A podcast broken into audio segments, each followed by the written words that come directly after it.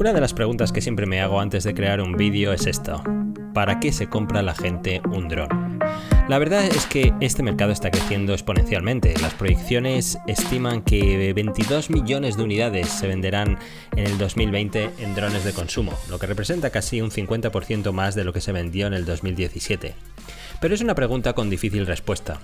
En la mayoría de las ocasiones creo que la gente trata de hacer vídeos aéreos increíbles. Todo el mundo quiere tener un recuerdo de un último viaje o simplemente quiere hacer un vídeo espectacular para luego colgarlo en Instagram, Facebook o donde sea y tener la recompensa de cientos de likes que por algún motivo extraño es un poderoso aliciente. En la última semana he publicado un par de vídeos que han tratado de aportar valor en este sentido ayudar a hacer buenos vídeos. Eso es lo que he intentado hacer. Y también han traído un montón de preguntas, así que he decidido crear este episodio para llevar estos consejos en formato podcast. Pongamos que decides salir un día de viaje con tu dron y lo pones en el asiento de al lado y mientras llegas hasta allí, qué mejor compañía que este podcast como audio y así recordarte todas esas cosas. Y de paso, también quiero aprovechar para responder alguna serie de preguntas que me hicisteis y que creo que mucha gente también va a tener. Lo primero de lo que quiero hablar es mi recomendación de grabar en manual. Siempre, siempre, siempre configurad vuestra cámara para que grabe en manual y no uséis automático. Nunca me cansaré de recomendarlo. Es sin lugar a dudas un antes y un después.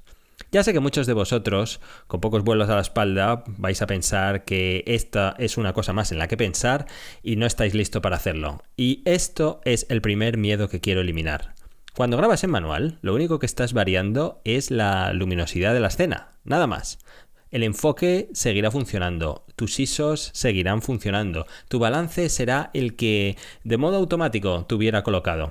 Así que no hay ningún motivo para temerlo. No es una cosa más de la que estar atentos, es una cuestión de elegir qué nivel de luz y qué profundidad de color estás viendo en tu material y por tanto en la grabación que estés haciendo.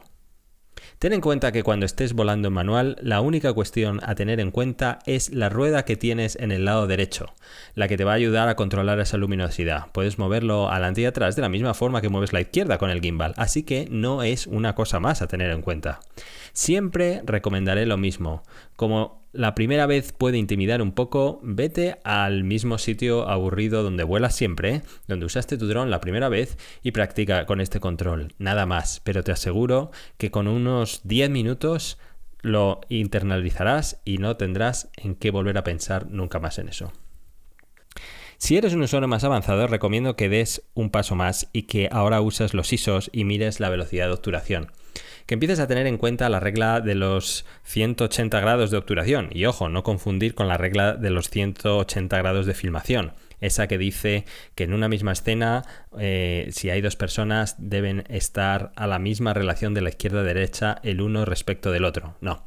La regla de los 180 grados de filmación no tiene que ver nada con la de obturación. La de obturación dice que debéis usar una velocidad de obturación que sea el doble de los frames por segundo que utilices. Es decir, si grabas a 24, tu velocidad de obturación debería ser 48. Si es 25, 50. Y si es 30, 60. Y así sucesivamente. La velocidad de obturación la tienes en el centro de tu pantalla, en el nivel superior. y puede ocurrir que dependiendo de la hora del día, esta regla te dé unas imágenes demasiado luminosas y entonces no te sirva.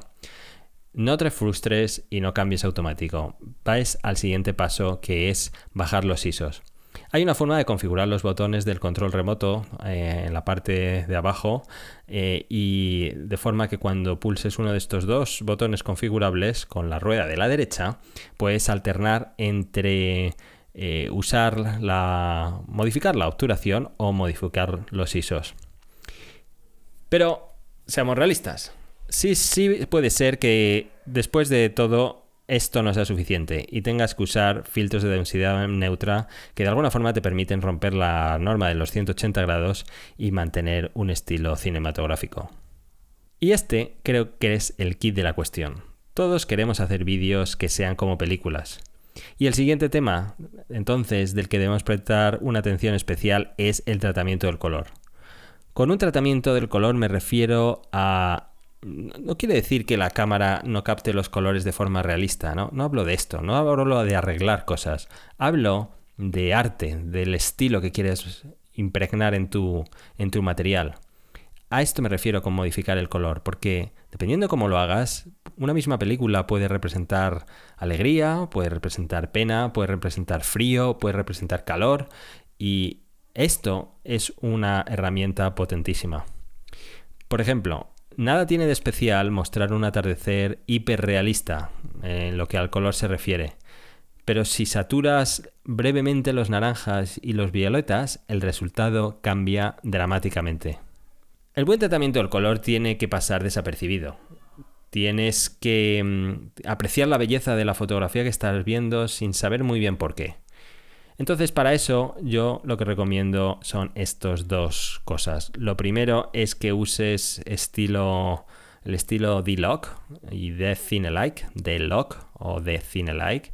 Lo tienes en la configuración de la cámara en la parte de estilos, que son modos de vuelo, mejor dicho, son modos de fotografía que guardan el mayor rango dinámico que la cámara puede dar. Y para entender lo que es el rango dinámico, es básicamente la capacidad de guardar información en condiciones de luz diferente. Es decir, la capacidad de la cámara para captar detalle en la zona de la escena donde hay mucha luz y también para captar mucho detalle sin que se pierda en una escena o en una parte de la escena donde hay poca luz. Si aplicamos un LUT a una plantilla de color en imágenes grabadas en uno de estos dos estilos, el resultado será mucho mejor. Ten en cuenta que al sacarlo de la tarjeta el resultado será horrible. Son colores como lavados, pero es porque no hay ninguna alteración de ningún tipo, todo está plano. Esto es totalmente normal. Y ten en cuenta que una vez que apliques el efecto de color, el, resultado será mucho más vivo, mucho más impactante. También no recomiendo modificar los parámetros de los LUTs que uses, un vicio bastante habitual. Lo que mm, si lo haces, si lo estás forzando demasiado porque se ven mejor, es porque ese LUT no es el adecuado para el tipo de escena que estás viendo. Usa otro distinto y listo. Si tienes que modificarlos, tienen que ser pequeños ajustes en los parámetros, algo así como dos o tres puntos porcentuales en cada de, de las variables que tenga y listo, nada más. Si no usas LUTs y lo que haces es eh, modificar los colores de manera natural, lo que recomiendo es que uses las ruedas de color. Ruedas de color tienes en cualquier editor. Si usas Premiere o Final Cut, cualquiera de los dos puedes contar con ellas. Pero esto es un tema muy importante a tener en cuenta. Tienes que usar los colores opuestos uno del otro en, en donde están situados en la rueda. Es decir, si saturas los azules, también debes saturar los naranjas, que son justamente los que están en el lado opuesto de uno del otro. Si te das cuenta, azules y naranjas es un estilo que está ahora muy de moda. Está tan de moda porque lo empezó a usar eh, Sam Calder y después pues todos lo hemos copiado como locos. Algunos le han dado más intensidad, menos intensidad, pero esa combinación es genial y por eso se usa tanto. Pues nada más, de todo esto es lo que quería hablar. Entiendo perfectamente que estas sean cosas que a priori intimiden, pero mm, son cosas que no requieren años de experiencia, mucho menos, requieren lo que te dure una batería. Es decir, unos 20 minutos, media hora como mucho. Así que eh, recomiendo lo que he dicho antes, vete a un sitio que tengas el entorno conocido, eh, sube a una altitud de unos 25 metros, casi seguramente no te choques con ningún cable, ningún árbol, y, eh, y haz pruebas para ganar confianza, porque te aseguro, te aseguro que cuando uses esto en un viaje o en un trabajo o en el lugar donde quieras usar ese material, me agradecerás estos consejos. Seguramente si te compraste un dron es porque querías hacer grandes vídeos. Ten en cuenta que si lo haces así, no lo lamentarás. Pues nada más, de todo esto quería hablaros en esta ocasión. Muchas gracias por todo el apoyo que está teniendo este podcast. Realmente no me lo esperaba porque, seré sincero, de la misma manera que si tenía años de experiencia editando, haciendo voz no tengo nada de experiencia. Así que eh, gracias por el apoyo, Gracias por todos los likes y todo lo que lo estáis compartiendo.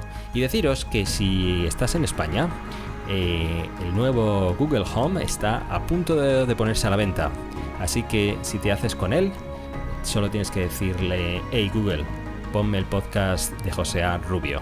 Y ahí lo tendrás.